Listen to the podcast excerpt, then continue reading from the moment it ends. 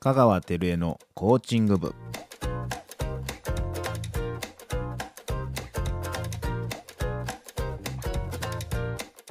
この番組はコーチ資格を持つ弁護士の香川照江がコーチングについてリスナーである部員の皆さんと部活感覚で一緒に学んでいくポッドキャストです。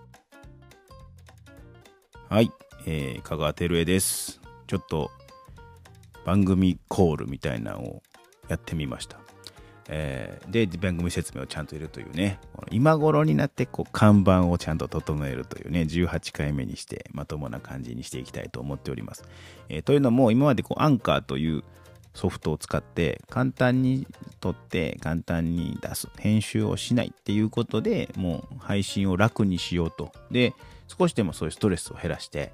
あの楽にやることを考えたんですけどまあただなんかやっぱねあの長く続けてきましたのでなんか自分でもなんかあんまりみすぼらしいっていうかねあの適当すぎて良くないなっていうちょっと聞いてて自分でもこううっと思うところがあったんで、えー、例えばまあオープニングの曲にしても音の調節もできないしなんか声の調子が違うとあんまりうまくいかへんなと思ったんでちょっと GarageBand でちゃんと編集しようとこうちょっと思いを新たにしました。で、えー、するにあたってはですね、まあ、 GarageBand でするで、そういうソフトがあるんですよね、Mac の、えー、音声編集ソフトなんですけど、まあ、それをするにあたって、やっぱりオープニングの曲とかも、自分、僕自身は結構ジャズとか、えー、ウクレレの曲も好きですし、そういうハワイアンとかも好きやし、あのブルースも好きなんで、なんかそういうっぽい、自分の好きなあの色味のある曲を頭につけたりとか、そういうことをちゃんとしたいなっていうふうに思い出しまして、で、まあ、あの、まあ、お金はかかるんですけど、そういう著作権フリーというかね、もうそういうちゃんと使っていいですよっていう音楽を提供してるサービスをちょっと利用しまして、えー、いい感じでやってみたいなと思っております。で、古い音源で音の調子がちょっと合わへんやつ、ね、ちょっと音量小さすぎて皆さんの耳にあんまり良くないというか、その、で、オープニングの曲だけ妙にでかくて、で、本編の声が小さくて、で、いきなり最後でかくなったりするんですよ。で、それがまた次のエピソードやったら大きくなったりとかしてて、お耳に悪いなと。皆さんのお耳を痛めつけて悪いなと思ってたんで、これ、まあ、あの、順次、1回から、えー、6.5かな。2から6.5が、音が小さいんですよね。で、そこ7からはだいたい良くなるんですけど、今度7からは、あの、実はパソコンの方にマイクをつないでですね、手話という、えー、ミキサーを使ってパソコンにつないでるんですけど、なんかパソコンで撮ると音が、声がなんかガサついて汚らしい感じになるんですよ。だから、やっぱもともと iPhone で録ってたですね。iPhone に直接つないでる方が音がいいんですよ。この Shure の、えー、喋りに合わせたミキシングした、そのバランスで iPhone に直つなぎする方が音がいいんですよ。だからそっちにももう一回戻そうと。で、直でつないだえ声の感じの方が僕は好きなんで、それをつないだ上で GarageBand で編集しようというふうにちょっと考えを改めました。ので、これからちょっと安定的に音の感じはなるんじゃないかなと思いますので、お耳にいいように頑張ってお届けしたいと思います。で、えー、明日僕はあの弁護士のグループでえー、研修のパネリストになっておりまして、弁護士の仕事に役立つ業務ツールみたいな、えー、テーマで、なぜか僕、なんか、あの、いろいろか、安物使いでですね、いろいろ考えてこういうアプリがええんちゃうかとか、あの、変に位置加減あると思われてるんでお声がかかったんですけど、そこでまあ、まあ、ソフトがどうこうというより僕はそのソフトの前にですね、えー、自分の仕事に対するなんちゅう価値基準とか、どうやって処理、タスクを処理していくかっていう哲学がまずあるべきやというふうに考えてその哲学があって初めて選ぶアプリが決まってくるわけなんで、なんか便利そうやからこれやっとこうっつって、その商品から自分をなんかそれに合わせるみたいなのは、えっ、と、あってもいいんですけど、自分を超えていくっていう意味であってもいいんですけど、まずは自分はこう考えて、これが欲しいねんっていう価値観を明らかにしてやりたいなと思ってて、その一つが僕はタスク処理に関しては GTD という考え方が自分の中ではしっくりきてるんですね。で、GTD とは何か何かというと、えー、知ってる方もいるかもしれませんけど、Getting Things Done という考え方で、えー、アメリカのデビッド・アレンという人がストレスフリーの仕事術という本で発表している考え方なんですけど、もう今この世の中はやりかけの仕事終わらない仕事が多くて、どこで仕事が終わりか分かりにくくなっていると。で、それがどんどんその自分たちの生産性をこう、そぎ落としていってるという考えでして、えー、だからとにかく頭にあるやりかけの仕事、気になるものを全部吐き出そうという、で、吐き出して、その、吐き出して整理するっていうフェーズと、実行するっていうフェーズを、まあ、大きく完全に2つに分けてしまうんですよ。で、まあ、一人作戦会議みたいなもんですよね。一人作戦会議でちゃんと仕分けたものをやるときはもう一心不乱に、その、やると決まったリストに基づいて、えー、実行あるのみみたいな、あ少林寺木人権みたいなね、状態でこう、一人組手みたいな感じで戦っていきましょうという考えなんですけど、え、5つのステップからなってまして、えー、とまず収集するね、すべて頭の中にあるものを全部インボックスというね、えー、まあ、名前のついてない箱に全部吐き出すと。えー、で、脳みそをすっきりさせましょうっていうことです。いろんなものがありますよね。えー、書類仕事から、メールの処理から、電話から、えー、はたまた生活で言ったら牛乳買ってくるとか、電気代払うとか、えー、子供の世話するとか、そんなも全部入ってきますね。で、そういうのを、えー、全部吐き出して、しかも定期的にレビューをする。まあ、見返しをして常にこう最新版に整えいくということが収集するというステップです。で、ステップ2は処理する。ね。インボックスからそのまあ吐き出したものを一個一個今度まあ手に取って、えー、これをやるかやらないかをまず決めるんですよ。その、これ今やる？やらへん？みたいな感じの質問をしながらどんどん手に取っていくんですけど、まあ、いつかやる？みたいなその適当なやつね、もう期限がないやつはいつかやるリストにポイッと移してしまう。で、具体的な行動が、えー、決まるのか決まらないか。で、えー、人に任せんのか自分でやるのか。で、いろいろ複雑な行動から成り立つものはプロジェクトっていう大きなくくりにしておしまいに一回すると。そまず目先のインボックスから手に取りながら処理していく。やるやらへんを決めていくみたいな。で、資料は資料で置いとく。みたいな感じで、こう、仕分けをしていくんですね。で、その後、処理したものを今度、えー、カテゴリーに分け、まあ、プロジェクトに分けるとか、カレンダー。ある特定の日にやるやつはカレンダーに落とし込む。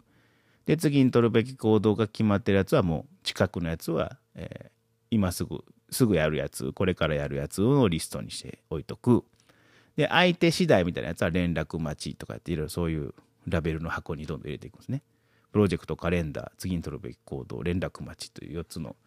カテゴリーに分ける。で、で、ここでやったかな？ここで、えー、2分以内原則みたいになって、えー、取っていく中で、これ2分でできるっていう質問をして、できそうやったらもうすぐやっちゃうっていうのは、ここで入ってきます。ね、いろいろある。あまあ、これちょっとこう、一度に言うの難しいですね。でもまあ、その大きく言うと、まあ、収集して、その整理をして、え、ちゃんと食べる食べへん置いとくとかいう仕分けをまず一回しっかり仕切った状態にして実行する。次に取るべき行動リストでどんどんどんどん実行していくということです。でこれをうまく回せるようになったら結構すっきりするんですよね。はい。で僕は最近そのこういう発表せなあかんっていうこともあって、えー、とにかく日々発生するやつを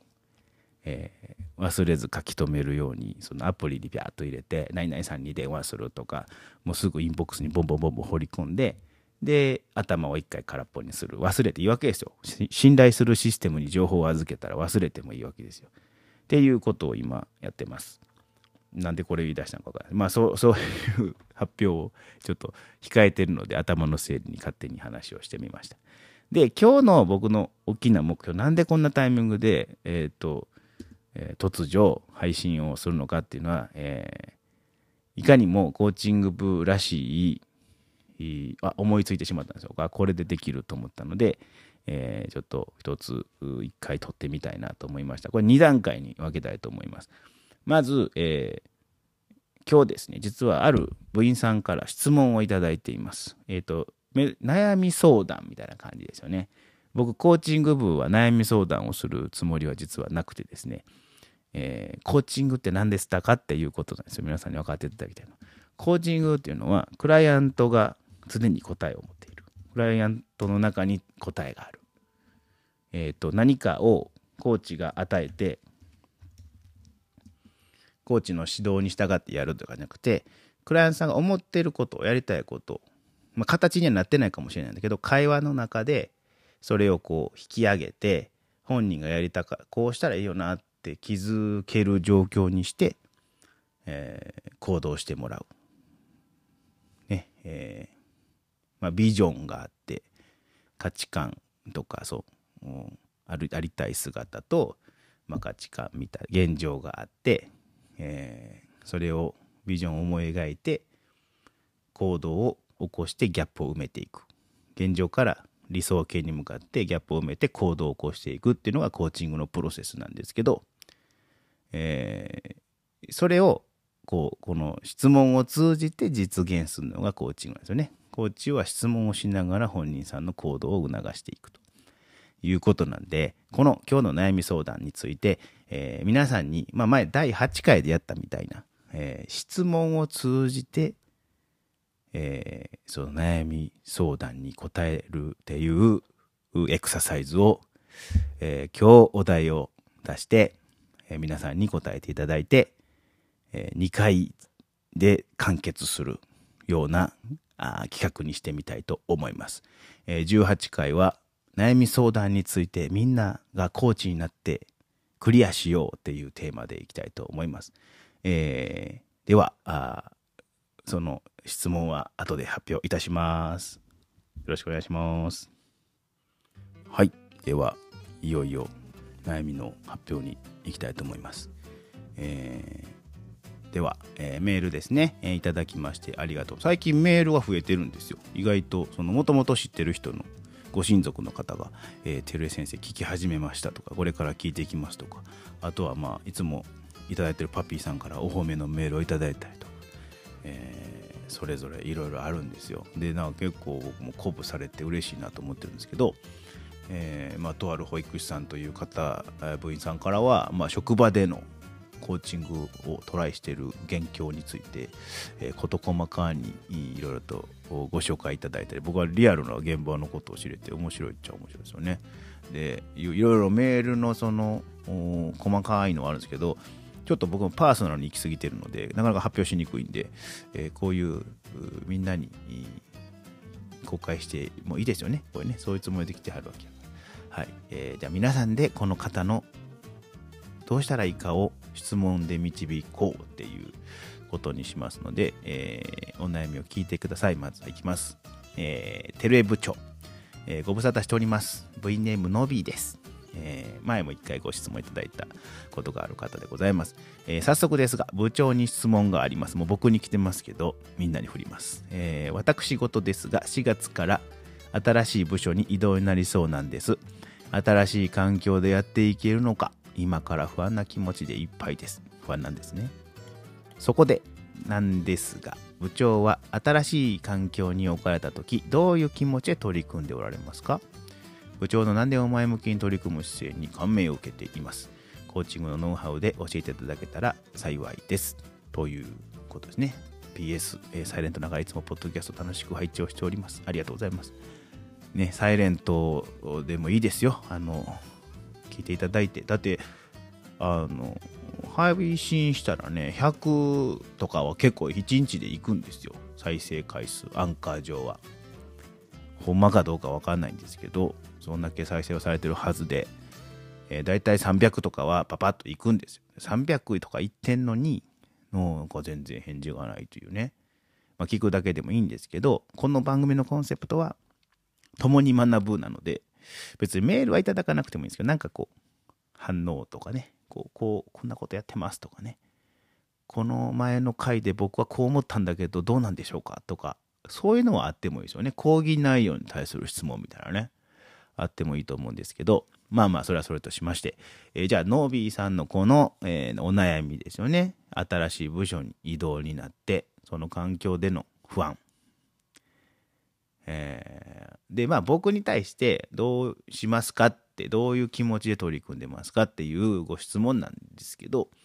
まあそれは別にまあ次回僕は言ってもいいんですけど、まあコーチングだけに特化すればですね、えー、僕が何かこんなことやってますっていう例えば経験値としてお話をすることはできるんですけどそこからうんなるほど参考になったなって思ってやるのはそれはもう、まあ、ティーチングなであったり、まあ、気づきをまあそれで気づきを得て自分で行動するっていうのがあるんですけど、まあ、参考にするモデルを求めるということになっているのかなという気もしておりましてあのコーチングのノウハウで教えるっていうことで言えばコーチングでクリアしようと思えばやっぱ質問でクリアしたいなと。だからノビーさんに質問を投げかけてみんなでノビーさんの悩みを解消して一歩踏み出せるようにしてあげたらどうかなと思っております。えー、この今のノビーさんのお悩みに対して、えー、皆さんで答えていただきたいと思います。一つ二つメールなりメールフォームなりでこのノビーさんのお悩みに対して質問の形で、のびさんって呼びかけて、のびさん、何々何々っていう質問を使って、えー、導いてみてはいかがでしょうか。前回の、えー、質問2のコーナー、えー、質問の2の回で学んだことを活用できるでしょうし、えー、第2回の質問1ですね。質問1というか質問のオープンクエスチョンとクローズクエスチョンという、え、とこで学んだあ知識が使えるかもしれません。あるいは第8回の僕が机片付かへんって言った時のあの辺の一くだりのこう、ね、回でヒントが転がってるかもしれません。ということで、えー、せっかくの機会なので全員参加型でいきます。最近リアクションが悪いもんですから皆さんを強制的にコーチングの世界に引きずり込もうというふうに考えておりますので、えー、ぜひともメール、メールフォーム等で、えー、ご回答というかご質問をいくつか投げかけていただければ、次回発表させていただきます。で、この回は僕はせっかくここまでやってる4月から新しい職場に行くということなので、3月中に絶対これは解消したいと思います。なので、えっ、ー、と、今、3月10日ですよね。えっ、ー、と、期限を3月20日までにしましょうか。3月20日までにぜひ聞いていただいて、皆さんご質問をのびさんのためにね、部員同士の協力ですよ。部員がみんな抱えてるわけですよ。で、横で、あの、オープンな気持ちで、のびさん、こう、こう、こうじゃないですか？みたいな質問を皆さん考えてください。これ貢献ですよ。ね。自己需要、他者信頼、他者貢献という回もありました。他者貢献をするっていうことで自分のまた価値が高まってこの世界にいていいんだっていう所属の欲求が満たされるということもありますので、えー、温かい会にしたいと思っておりますではよろしくお願いいたします、はい、エンディングでございますさっき終わったと見せかけてエンディングは一応撮るんですよ。あのというのはエンディングも曲をかけたいのでその曲をかけたいが言うために エンディングのコーナーを撮るという、えー、本末転倒なえー、本本末転倒じゃないです松エンディングは松やから追ってるんですかね。わかんないですけど。まあ、えー、松のために本があるわけでございます。えー、ということで、えー、今日ののびーさんのお悩みに対してみんなで答えていこうっていうねこれなかなか結構あれじゃないですか。画期的じゃないですか。これ僕はいつも、えーと、コーチングの研修とかをやるときにみんなに質問してもらうっていうエクササイズ結構やるんですよ。でクライアントとなって手挙げてくださいって言ってなんか自分のその今できなくて困ってることとかあのなんやろ過去の成功体験語ってくださいとかって言ってもらって一人がしゃべるでみんなで質問するみたいなことやるんですよでこれ結構恥ずかしいですよね。自分がやりますってまずその手挙げるのは。だけどやっぱ手挙げた人はもう漏れなくもうみんなから質問されたり承認のメッセージをもらったりしてもうホクホクになってもうやる気に満ち溢れ、えー、温かい気持ちになり行動やったろかっていう気持ちになって、えー、エクササイズを終えることがもう多々あります。だからこのみんなで質問してあげるっていうこのエクササイズ僕は大好きなんですよね。でまた勇気を振り絞ってお題を出す人もとてもまた素晴らしいと思いますのであの今回のびさんそのつもりじゃなくて僕に人生の哲学者である僕に質問したのかもしれませんけれども僕は僕なりに考えることもあるしコーチングのノウハウの中で使えそうやなっていうのもいくつか頭に浮かんでてそれは次回ちゃんとお答えさせていただきますけどもあのまずはやっぱり質問で導きたいなと思いますのでこれをエクササイズにみんなで協力してください。えー、ねあのもう3月忙しいですけども3月20日にまででこの質問を打ち切って3月20日すぐもう20日超えたところですぐに僕は配信したいと思いますので、えー、みんなでのびさんを救いましょうでは次回、えー、まあすみません、メールの案内をしてないですね。メールは、あの、メールフォーム、ツイッターとかに上げてます。固定ツイートにメールフォームがありますし、えー、普通に Gmail では、えー、てるえかがわ at gmail.com の方にいただければあ読ませさせていただきますので、えー、次回10個ぐらい発表できたら嬉しいですね。皆さんの積極的な参加をお待ちしております。では、失礼いたします。